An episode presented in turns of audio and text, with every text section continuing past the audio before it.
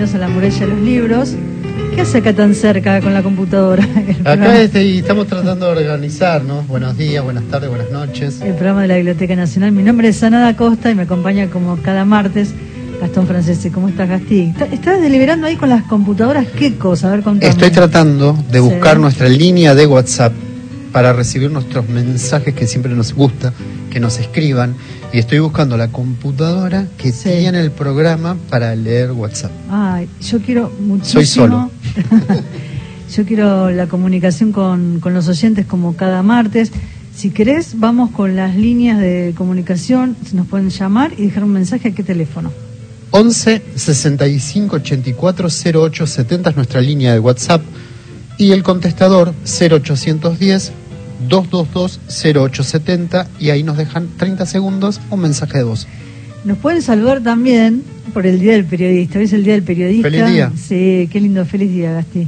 Y estuve esta, este mediodía en la Biblioteca Nacional porque se entregaron los premios Pluma de Honor y ahí estuvo Robert Cox, que recibió la Pluma de Honor 2020, Elisabetta Piqué del año 2021 y Daniel Hens del 2022, así que los felicitamos y además eh, nos sumamos al saludo para felicitar a todos los periodistas en su día por toda la tarea enorme que muchos hacen, eh, tareas de investigación, tareas, eh, como contaba hoy Elisabetta Piqué, de estar al frente, ¿no? En la guerra.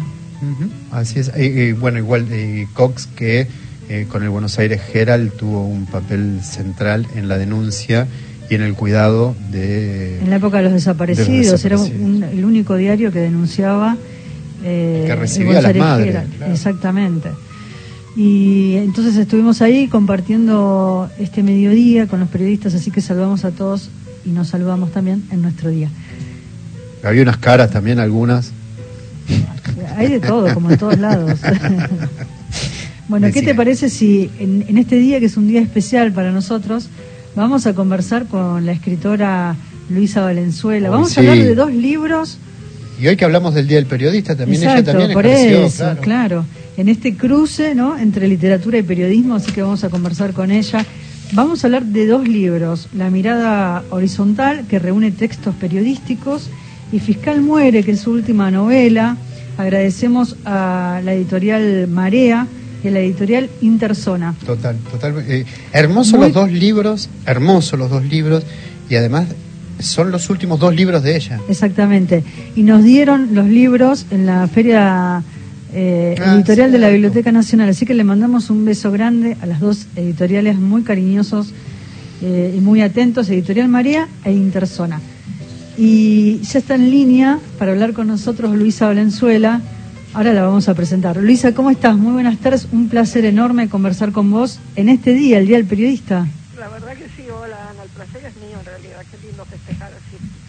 Es, es lindo porque también es lindo rememorar toda una época. Vamos a hablar de, de tus dos últimos libros que recién conversábamos con Gastón en esta mirada horizontal que reúne los textos periodísticos y estas primeras notas en el periodismo, ¿no? Sobre temas regionales, conocer el interior del país, docenas de recortes de diarios y revistas, esta, esta gran cantidad de artículos publicados durante más de medio siglo y este trabajo que surge a partir de esta conversación con Marianela Colet, que ya vive en Toronto. ¿Y cómo fue ese encuentro, María Luisa?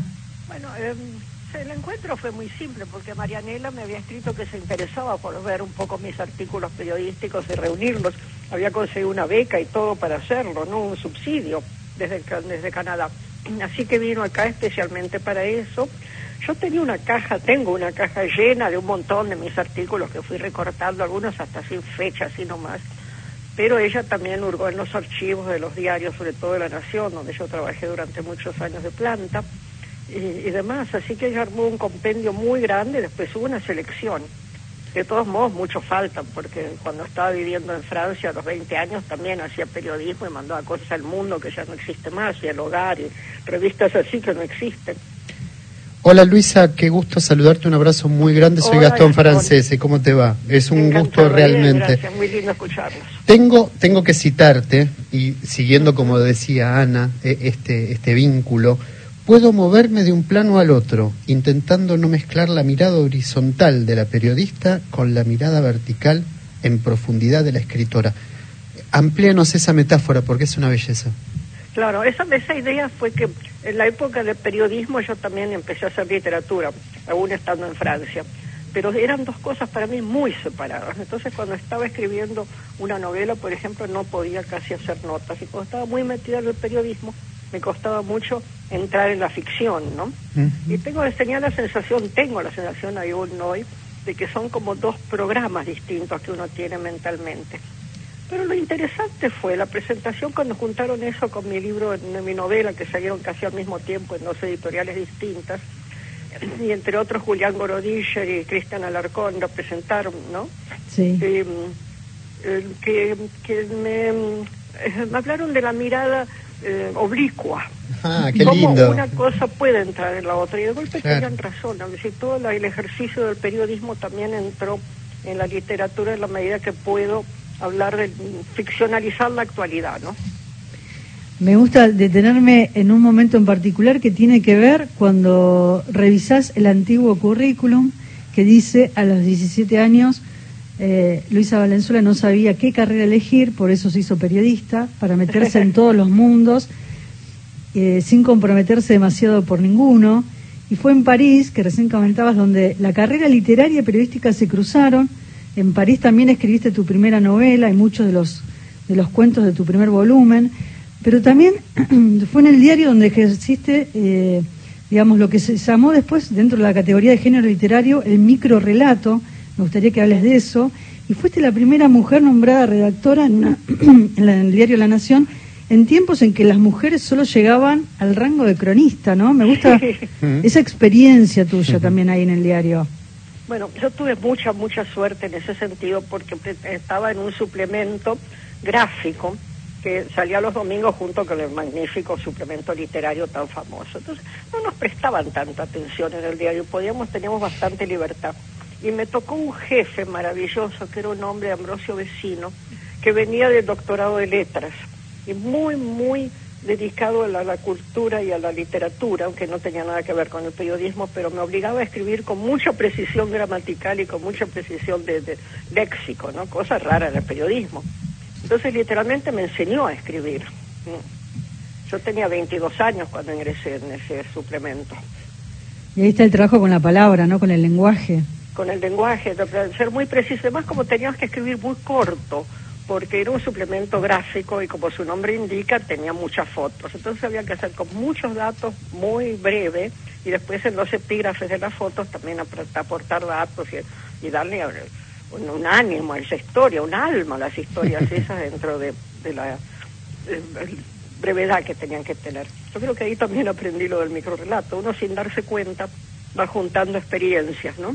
De una capa y otra de la, de la acción de, de escritural. Estamos hablando con Luisa Valenzuela, la escritora argentina, y voy a, y te vuelvo a citar porque, insisto, y me gustó esta idea tuya de, de, la, de la mirada oblicua. Tratemos de... No siempre es fácil detectar el momento en el cual empieza a gestarse una novela.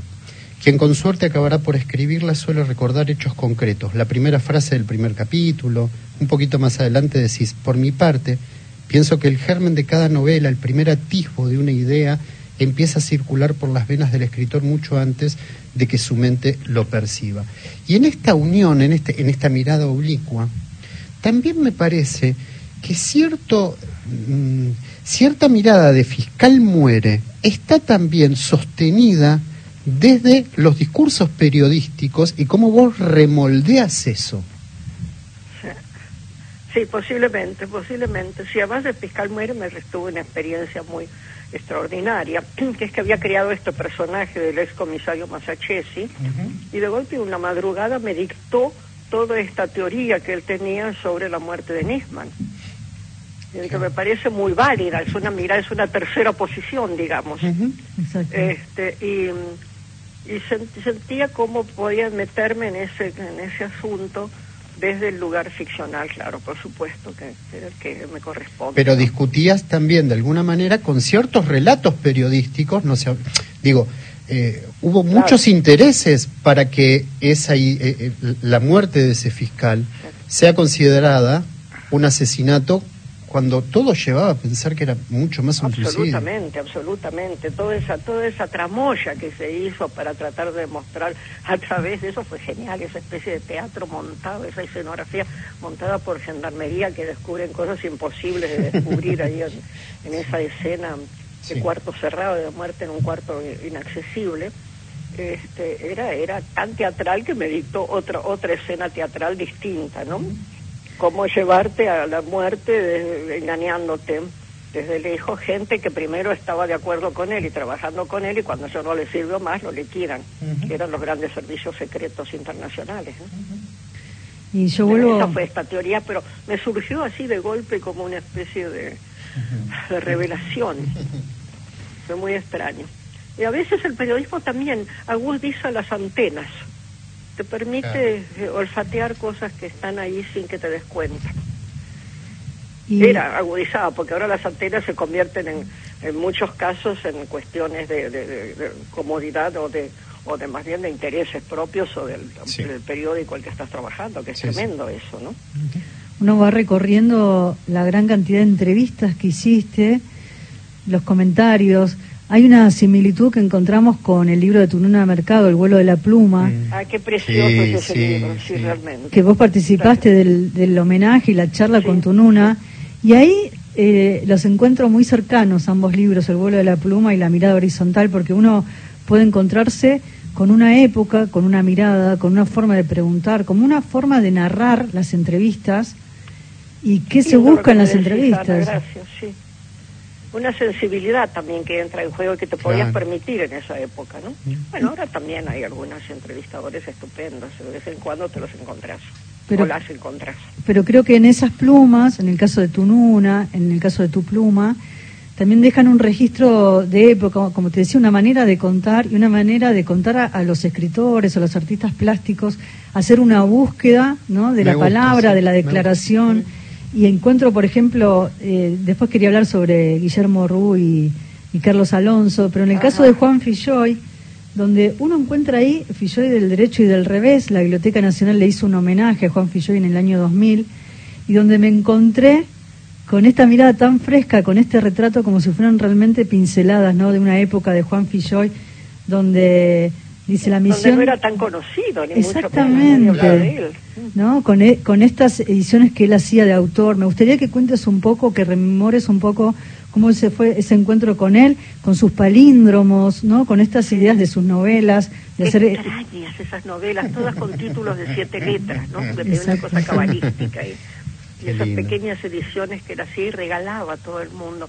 Era un ser muy mágico de alguna manera este hombre que era juez, que no, que no, no tenía una, no, no se creía escritor, aunque era un gran escritor y un gran amante del lenguaje, estaba metido adentro de ese mundo del lenguaje, muy rebuscado, muy extraño, muy profundo a la vez. Además era un ser muy generoso, muy generoso Juan Filloy. Y la literatura le permitió eh, justamente eso, ¿no? trabajar las palabras, darle aire a las palabras que él como juez no lo podía hacer. Absolutamente, absolutamente, una libertad interior muy particular y, y seguir, perseguir su mundo interior, ¿no? expresar su mundo interior de una manera muy extraña y, con mucho humor, con mucho humor. Debo decir con mucho orgullo que en una, en una novela de él puso una crítica sobre mi primer libro de cuentos, porque vino a verlo, pero le había gustado mi primer libro de cuentos cuando yo era muy joven, porque tenía esa cosa tan generosa, que te digo. Luisa Valenzuela, eh, me gustaría preguntarte por, por, un procedimiento que está en Fiscal Muere y que me pareció muy interesante. Y que tiene que ver, ¿te acordás del teatro dentro del teatro en la obra de Shakespeare?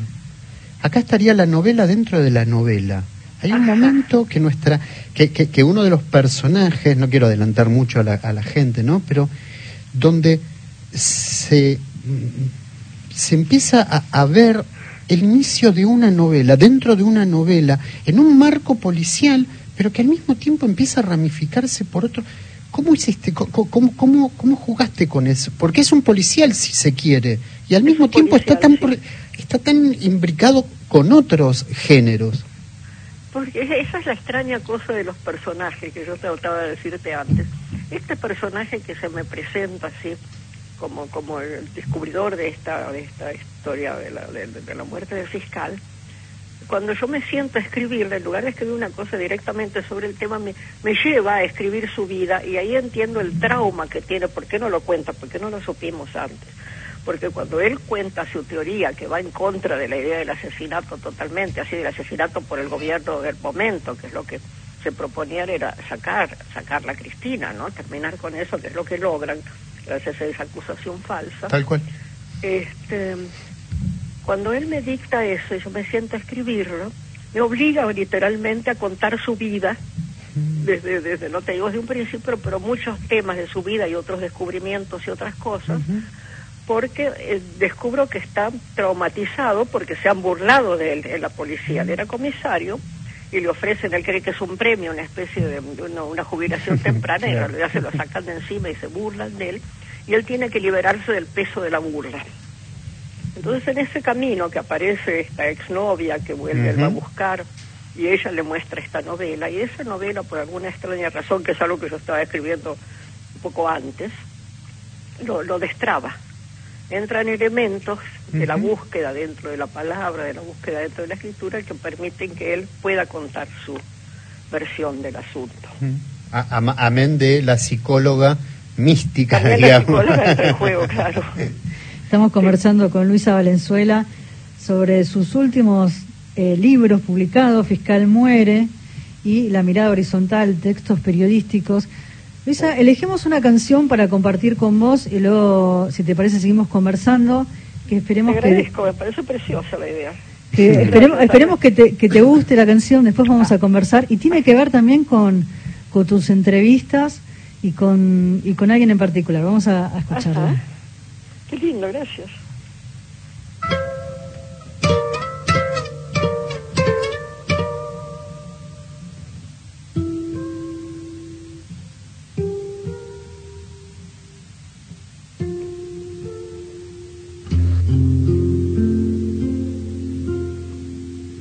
Ojalá que te vaya bonito. Ojalá que se acaben tus penas. Que te digan que yo ya no existo.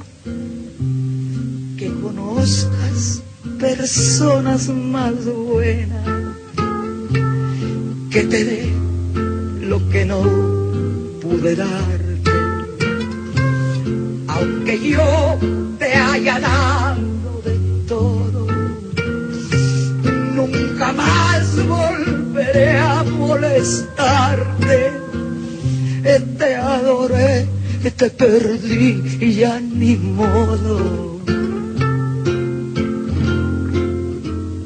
Cuántas cosas quedaron prendidas hasta dentro del fondo Cuántas luces dejaste encendidas y yo no sé cómo voy a apagarlas.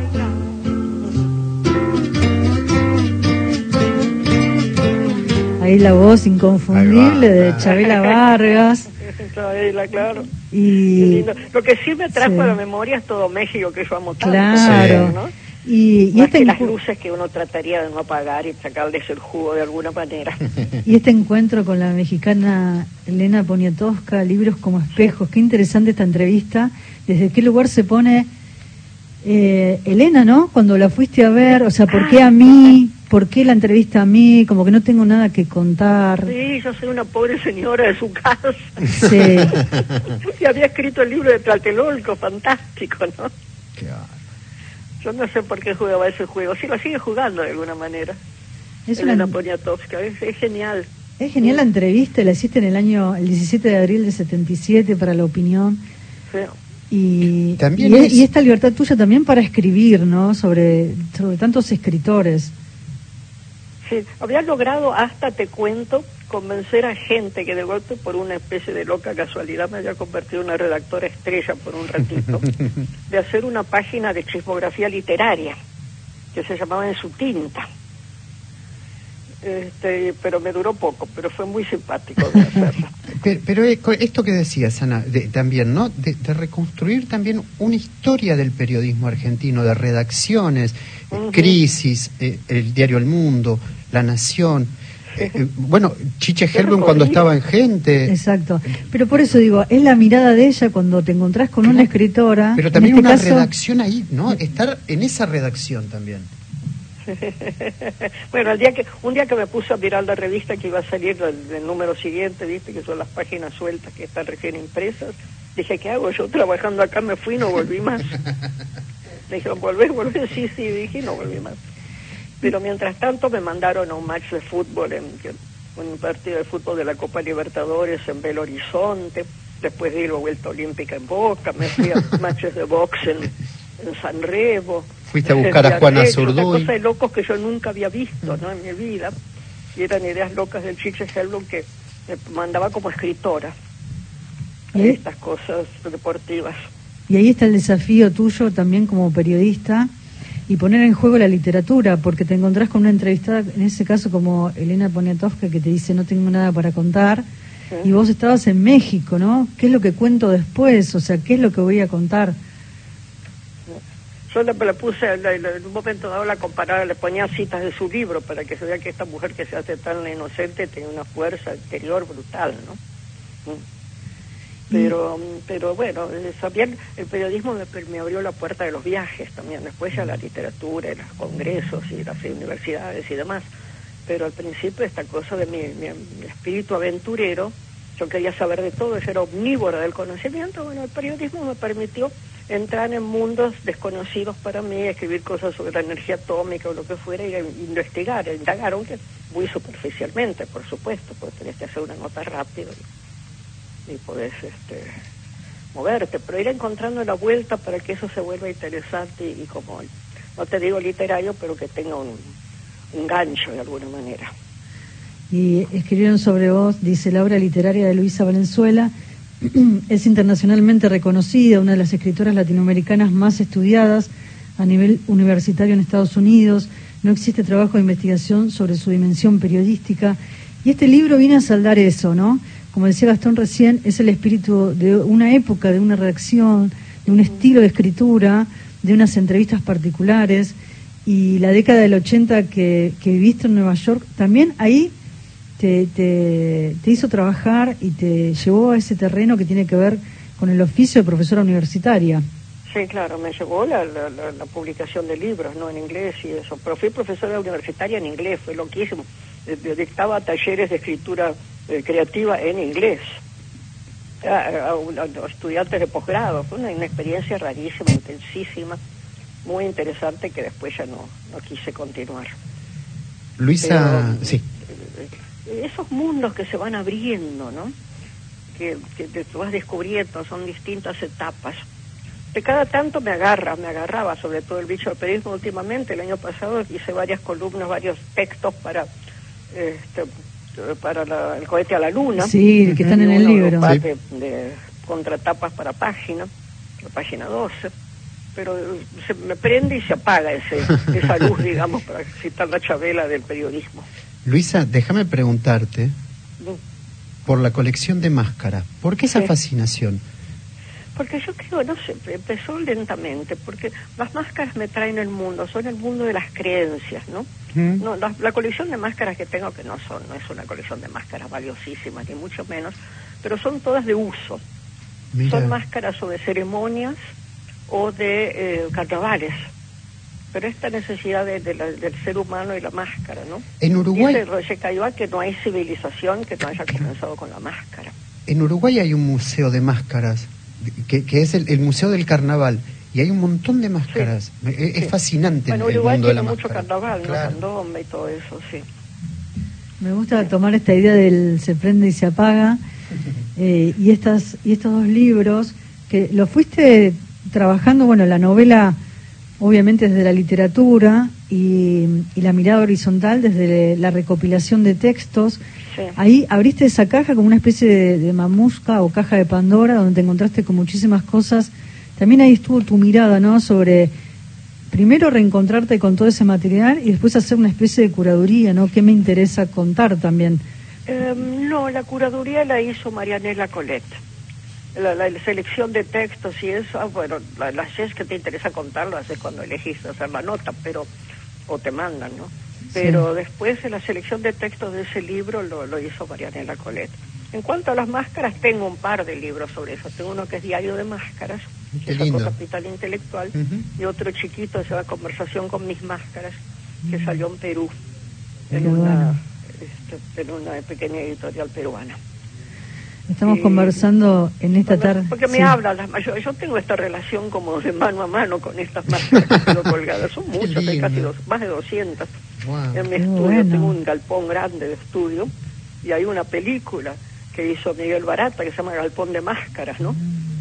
Este, porque tengo todas estas máscaras y yo, las siento como compañía. Es, es, pensar que es la, es la obra de arte que, más cercana al ser humano, que vive con el ser humano, porque en el momento que te tosas la máscara te convertís en otra persona. Exacto. Y además la máscara al mismo tiempo que enmascarar, enmascarar desenmascara.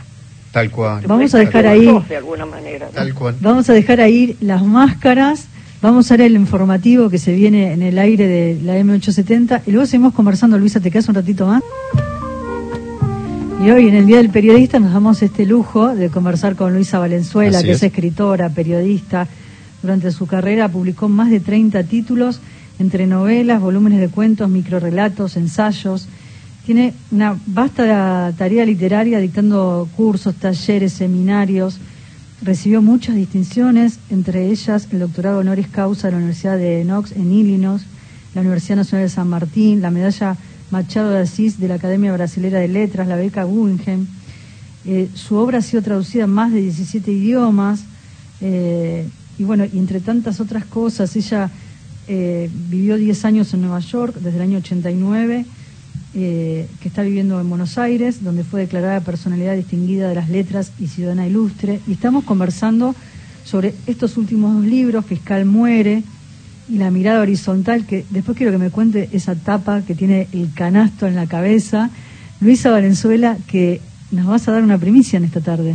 Sí, sí, tengo una novedad para contarles porque en agosto sale un próximo libro en la colección Ficciones Reales de la editorial Marea, una colección que dirige Cristiana Alarcón, justamente. se llama Los tiempos detenidos. Y es sobre la escritura y las pestes, porque en el 2010 yo tuve una meningitis y me costó mucho volver a la realidad, porque fue viral, pero fue una cosa muy dura para recuperar y no, no podía escribir. Y cuando empecé a escribir, empecé a indagar qué era lo que eso de escribir para mí y me surgió todo un texto muy largo, poético, que fue creciendo con los meses. Y ahí quedó. Y ahora en el 2020 me entró otra cosa fuerte con el otro virus, ¿no? El virus comunitario, digamos, el compartido, no el propio. Y escribí otra, un montón de textos de nuevo, muy distintos, con otro espíritu, curiosamente bastante humorístico en medio de todo ese horror y el enclaustramiento, porque había que paliar un poco esa situación, ¿no? Y escribí este libro que se llama Los tiempos detenidos, en el 2010 y el 2020, ¿no? Y sale ahora con Marea, que es la misma que publicó el libro de periodismo, La mirada horizontal, con la tapa que te gusta. Me encanta esa tapa con el, con el canasto, es típico. con el canasto de papeles en la cabeza, una manera como de tirarme a la basura, pero muerta de risa. ¿Y qué, cómo fue esa foto? ¿Cómo fue la historia esa foto? Esa foto estábamos bromeando con un fotógrafo del diario. Yo, yo, era la única mujer en un mundo masculino, porque yo estaba trabajando con Vecino y Cantilo, mi jefe y otro mi colega teníamos un montón de colaboradores, también había mujeres, por suerte, colaboradoras excelentes, pero después estaban todo el grupo de fotógrafos enorme con los cuales yo tenía que viajar, cubrir notas en el interior argentino, una experiencia muy linda que hicimos durante varios años. Y, estábamos bromeando ahí con este fotógrafo y se me ocurrió ponerme el canasto en la cabeza y sacó la foto. Y la encontré al azar cuando estaba buscando para, para ilustrar el libro y les gustó y la pusieron en la tapa y a mí me divierte porque yo soy también iconoclasta. Luisa Valenzuela, déjame preguntarte por algo que tiene que ver también con la literatura y, voy a Fiscal Muere esperando con avidez, vamos a, esperar con avidez ese nuevo libro, pero te quiero preguntar por algo que también define a y este personaje, este excomisario jubilado, y que tiene que ver con las lecturas. Las lecturas de alguna manera lo definen. A mí lo que me gustaría es que vos me preguntarte es cuánto te han definido también las, las lecturas. Y no hay duda, la lectura te forma culturalmente. Yo era una lectora muy ávida de todo desde joven, ¿no? Toda mi adolescencia. Toda me crié entre escritores. Pensaba que me crié con Borges en la casa de mamá y todo. La Le Rox y Mayet. Mayet no tanto, pero Mayet también Sábato, las discusiones entre Sábato y Borges. me crié con eso. No quería ser escritora, eso se lo conté 20 veces. y, pero, pero mamé esa, esa esencia. Y leía, leía, me encantaban los libros, leía, leía. Así que yo ahora confieso que en lugar de leer un montón de cosas importantes que tengo a mano, estoy leyendo y releyendo algunas de las novelas de, detectives, pero las de Tony Hilderman, que ocurren en el país navajo, con un eh, detective navajo y todos los mundos entre los pueblos, los indios pueblos, los indios navajos, esos mundos de esas creencias tan profundas, tan, tan eh, espirituales en muchos aspectos, en todos los aspectos, y la sensación de unión con la naturaleza, del mundo unificado, del universo unificado. Y yo creo que es algo que nos hace falta mucho ahora que se nos está yendo la mano con la destrucción del planeta. Tal cual. Entonces leo eso ahora, pero como una, un solaz también. Me quedé pensando y lo relaciono con los tiempos detenidos. En este libro que te hizo parar en el 2010 y que paró al mundo en el 2020, ¿qué te sucedió a vos con la escritura, Luisa, y qué te pasó con la lectura también? ¿De qué manera este tiempo detenido si te modificó, ¿en qué te modificó? En el 2020, que tenía toda mi biblioteca a mano y con muchas cosas que, viste, leídas muy a medias y cosas que uno tampoco ha leído y que tenés ahí, tampoco leí tanto. necesité más escribir. Cuando estoy escribiendo mucho, no leo demasiado porque si no me influencia, entro en, el espíritu del, del escritor que estoy leyendo, de la escritora que estoy leyendo, ¿no? Entonces no leí tanto como hubiera querido. Mi plan era más este, de investigación por ese lado pero bueno, ahí estaba en ese, en ese asunto. Me quedé con la idea de la máscara, ¿eh? te digo, eh, no, pero en serio, porque me parece eh, un tema tan, tan apasionante de alguna manera. Esto de que el teatro nace con máscaras, la, tragedia griega se hacía con máscara. Absolutamente, absolutamente. ¿Y cómo persona quiere decir máscara. Exactamente.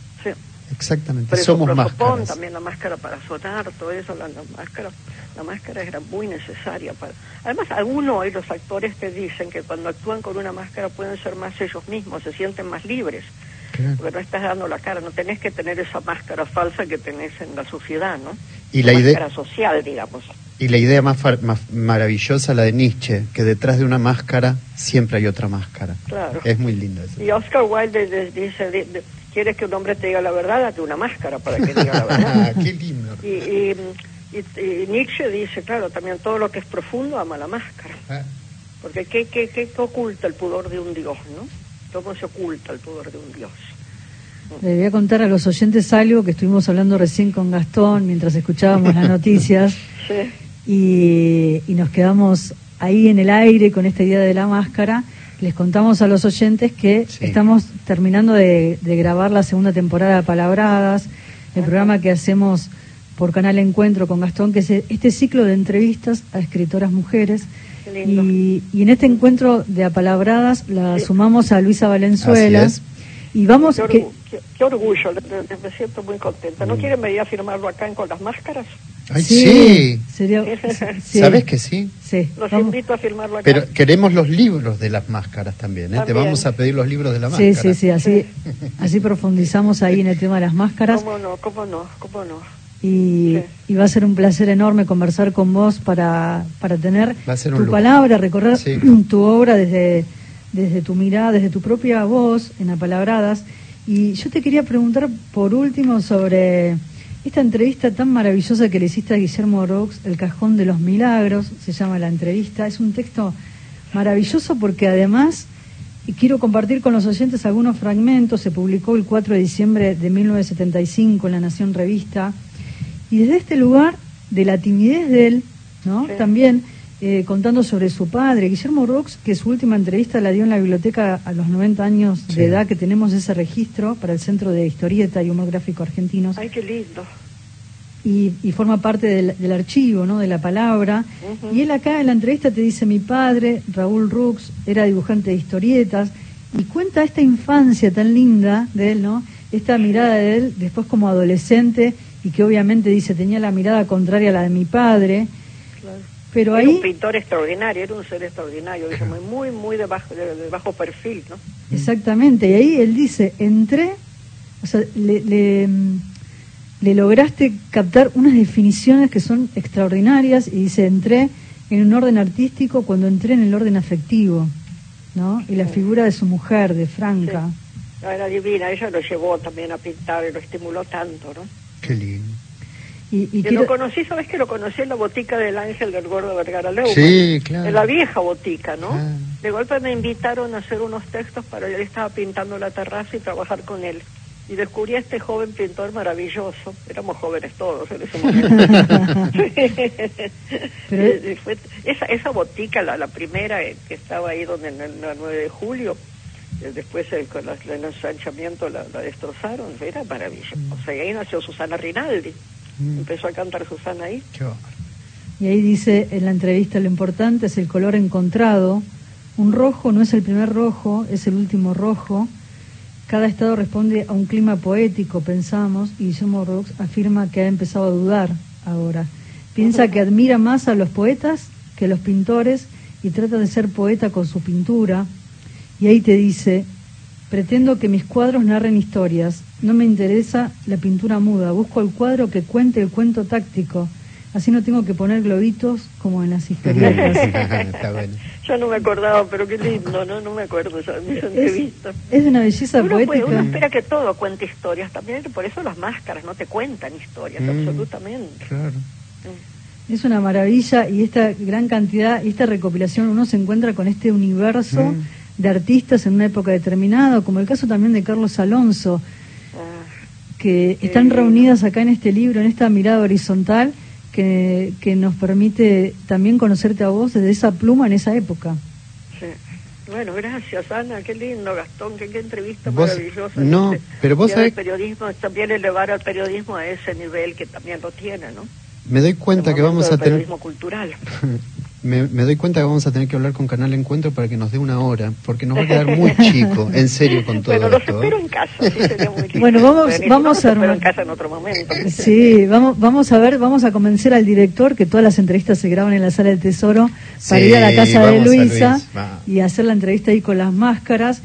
Y esta, en esta tarde del Día del Periodista, en esto que decís de, de prender y apagar la lucecita, que me encanta cuando se vuelve a prender y vuelve a aparecer ahí tu pluma, te despedimos con una canción que fue lo que sentimos que nos diste y que es Yo vengo a ofrecer mi corazón en las voces de, Lila Downs, Teresa Parodi, Susana Vaca, Liliana Herrero, Susana Pasturuti, estas voces de mujeres latinoamericanas. Gracias. Y gracias, ¿eh? Gracias, Luisa. Gracias, Ana. Gracias, Gastón. Un, placer y un orgullo Cariño enorme, estar ¿eh? con ustedes en esta maravillosa muralla de libros. Nos vemos pronto. Gracias. Un placer enorme y que te mejores pronto.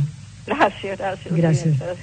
Nos, despedimos de Luisa con esta canción y seguimos en la muralla hasta las 20 por AM870. Vamos con las líneas de, de comunicación. 1165 840870 es nuestra línea de WhatsApp y el contestador 0810 222 0870. Vamos, llamen. ¿No llamó? Nene, no, no llamó nadie. Ahí está nuestro operador esperando, Jorge Escobar. Vamos con la música.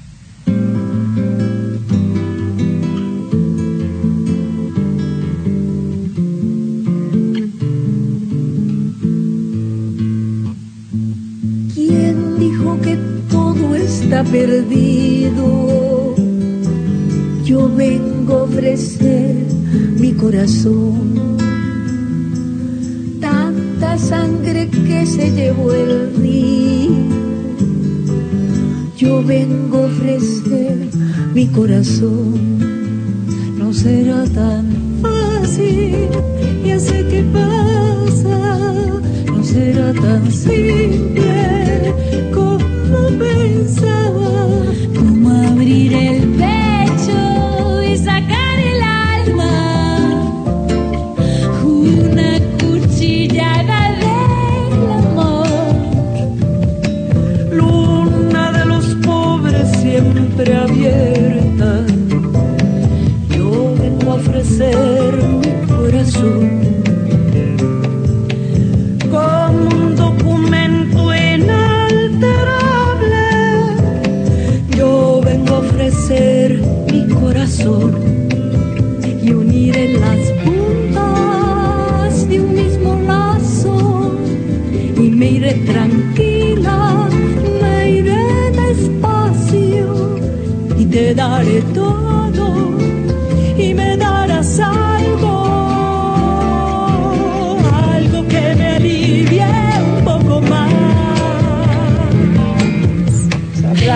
corazón al dolor y el amor con la explosión canta y con la esperanza.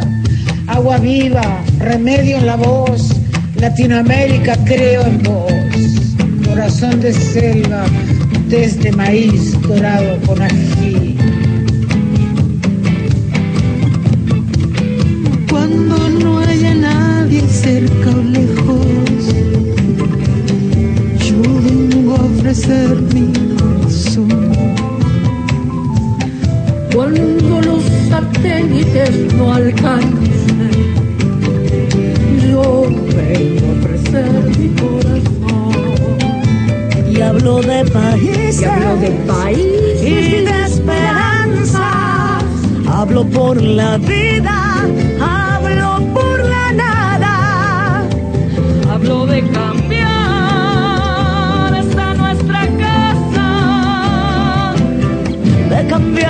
por cambiar no más. Muy buena noche, muy lindo el programa de cultura, de mucha inteligencia. Es muy lindo escuchar cuando hay gente que escribe, muy lindo. Eh, soy Lindor de Peguajó, lo estoy escuchando y siempre pegadito a Radio Nacional. Ahí muy va. lindo el programa, los felicito a todos ustedes. Qué lindo, gracias. Me gustó eso de estar pegadito junto a Radio Nacional. Qué lindo. ¿Nos vamos a Chacabuco? Y esas voces, yo vengo a ofrecer mi corazón, las voces de Latinoamérica. Y nos vamos a Chacabuco, vamos a, a una gran poeta, E- Es una gran escritora, pero además, ¿sabes escritora. qué? Es periodista también. le mandamos un beso, Juliana Chacón, que es profesora en letras de la Universidad Nacional de La Plata, especialista en lectura, escritura y educación de Flaxo. Es oriunda de la ciudad de La Plata, aunque vivió la mayor parte de su vida en Chacabuco, es docente en el nivel secundario y ejerció en los niveles terciario y universitario, dicta talleres literarios desde el año 2001, gestionó distintos espacios de difusión cultural, escribió reseñas en distintos periódicos locales, es columnista del espacio literatura del programa Kilómetro Cero No sabes qué lindo que es. de No Punto. Radio 93.1, vamos a, vamos a escucharla, acti- eh, actividad que comenzó en el año 2016 y en ese mismo espacio que se denominaba Sin Máscaras, hablando de las máscaras, Mm. Radioactiva 93.1. Dictó talleres, capacitaciones y sus poemas y cuentos han sido publicados en diversos espacios virtuales y diarios locales y hoy en el aire de aquí. La escuchamos. Alfonsina Storni. Siempre estás como ausente de la tarde. Raúl González Muñoz. Lloro, lloro, tabú. Enrique Banks. Alejandra Yo Pizarro. no sé nada. Hilario Cazube. He soñado que tu dama Juana está crecida. Horacio Castillo.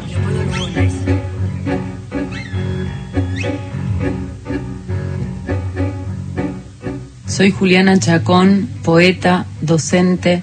Actualmente vivo en la ciudad bonaerense de Chacabuco. Coordino talleres de escritura y llevo adelante la columna de literatura del programa radial Kilómetro Cero, punto radio 93.1. Voy a compartir con ustedes dos poemas inéditos.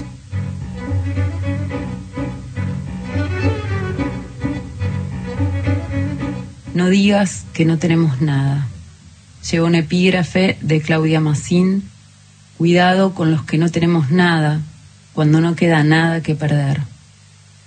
No digas que no tenemos nada, que los nacidos a destajo de la historia no aprendimos a llorar sino a callarnos. Nosotros, no lo dudes, hablamos enraizados apenas en suelo árido entre las grietas. Después armamos con retazos, murmullos, cartas, las curaciones necesarias. No digas que no tenemos nada. Atesoramos una corriente bullendo por lo bajo, una balsa, una posibilidad. No sabíamos entonces que siempre hay algo amenazado, una caricia, un hálito de vida, amigos y parientes que se van. Igual la maleza crece en contra de toda voluntad de someter. Amparándonos unos con otros, en medio del baldío, hundimos los pies en el barro ancestral.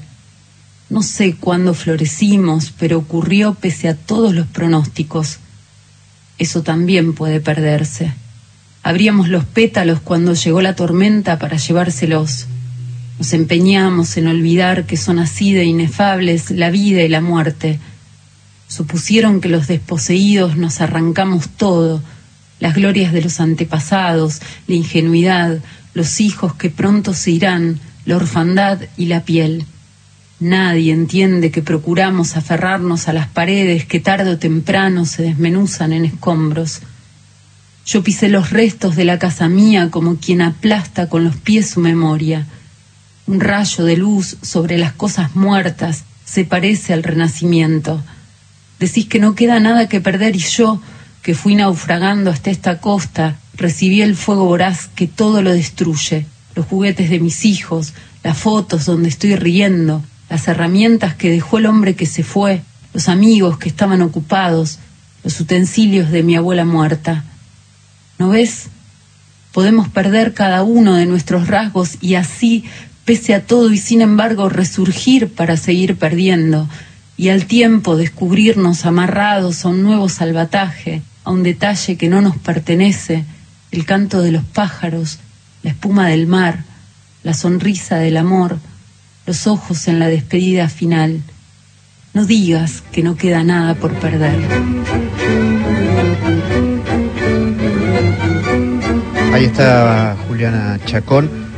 Insisto, es, además de gran escritora, no se pierdan las columnas que hace de literatura en Punto Radio 93.1 de, la, de Chacabuco. La buscan en, en Google y sale. Y, escuchan esas columnas, pues son una belleza, la verdad. Y nos escribió un mensaje hermoso en Instagram, así que te mandamos un beso enorme. Y gracias por ser parte de la familia de poetas de la muralla de los libros. Vamos con algunas novedades de la Biblioteca Nacional. Mañana es un gran encuentro, músicas originarias. Nadia Larcher, el ciclo organizado por el Centro de Estudios sobre Pueblos Originarios de la Biblioteca Nacional es un espacio para que diferentes artistas acerquen al público la cultura musical de las primeras naciones de América a través de sus sonidos, instrumentos, historias y voces. En esta ocasión se presenta Nadia Larcher a las 19 horas.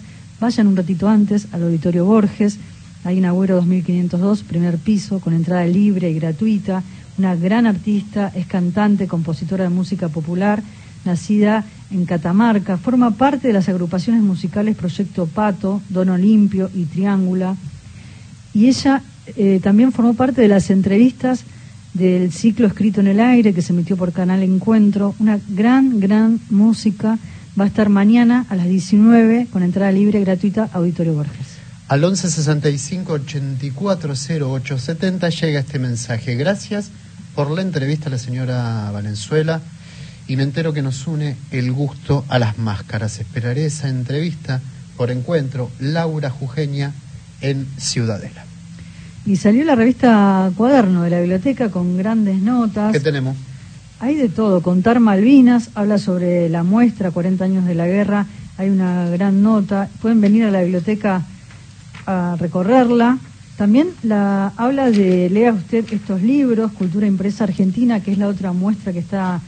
Cuando uno eh, ingresa a la Biblioteca Nacional, que está la sala Leopoldo Lugones y la sala Marilena Walsh, que recorre todas las vicisitudes que se dieron en los últimos años del siglo XIX y las primeras décadas del siglo XX, con la aparición de nuevos diarios, revistas y editoriales de distintos tipos, con entrada libre y gratuita, cuando ingresan a la biblioteca, ahí tienen la muestra. Y hay una nota en la revista Cuadernos sobre esta muestra, también habla del mito gaucho, que es otra muestra de la biblioteca, y entre tantas otras notas que la pueden retirar de forma gratuita en la Biblioteca Nacional. Ahora, ¿cómo son nuestros oyentes? Ahora que nos estamos yendo empiezan a llegar los mensajes. ¿A vos te parece? No, no, no. Estoy escuchando y gozando. Gracias por el reportaje a Luisa Valenzuela. Un lujo. Feliz Día del Periodista. Merecido.